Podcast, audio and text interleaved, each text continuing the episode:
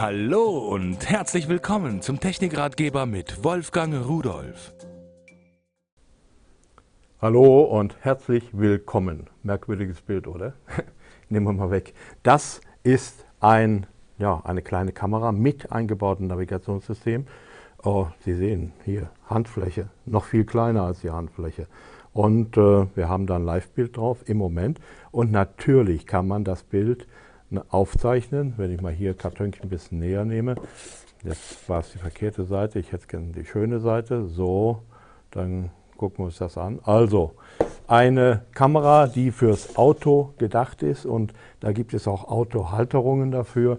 Wenn wir uns das ansehen, so standardmäßig Saugnapf verstellbar, horizontal, vertikal. Dann, ganz wichtig, ein Stromanschluss, damit man diese Kamera im Auto auch über die Akkulaufzeit hinaus betreiben kann. Sie wird dabei sogar auch wieder aufgeladen. Dann haben wir ein AV-Kabel dabei. Damit kann ich diese Kamera direkt an mein Fernsehgerät oder Monitor anschließen, wenn der einen AV-Eingang hat.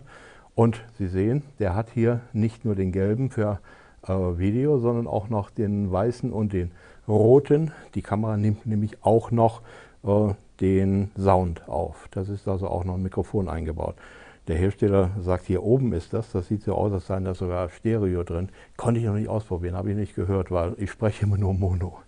Dann haben wir noch ein USB-Anschlusskabel, da kann man das an den Rechner anschließen, das Teil, und äh, kann noch eine Menge Sachen damit machen, komme ich gleich noch drauf. Hier an der Seite ist außer dem Netzschalter nichts anderes als noch der Speicherkarten-Slot. Da kann man äh, HDSDX-C-Karten bis 64 GB hineinpacken.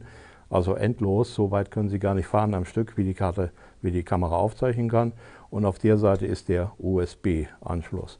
Ja, was Sie am Anfang gesehen haben, das war das Display und auf der Rückseite ist natürlich die Optik. Schwarz in Schwarz kommt immer schwer zu sehen, aber man kann es eben erkennen. Also eine sehr, sehr kleine Kamera mit einer Auflösung von 720p das muss man äh, sich wirklich mal auf der Zunge zergehen lassen. Und äh, da die GPS-Daten mit aufgezeichnet werden, können Sie im Nachhinein bei Ihren Aufnahmen, da werden die Daten nämlich mitgespeichert, immer nachsehen, wann war ich, wo war ich, wie hoch war ich, wie weit war ich und so weiter und so weiter. Also keine Aufnahme mehr, die anonym ist. Sie wissen immer, wann und wo Sie gewesen sind. Und tschüss.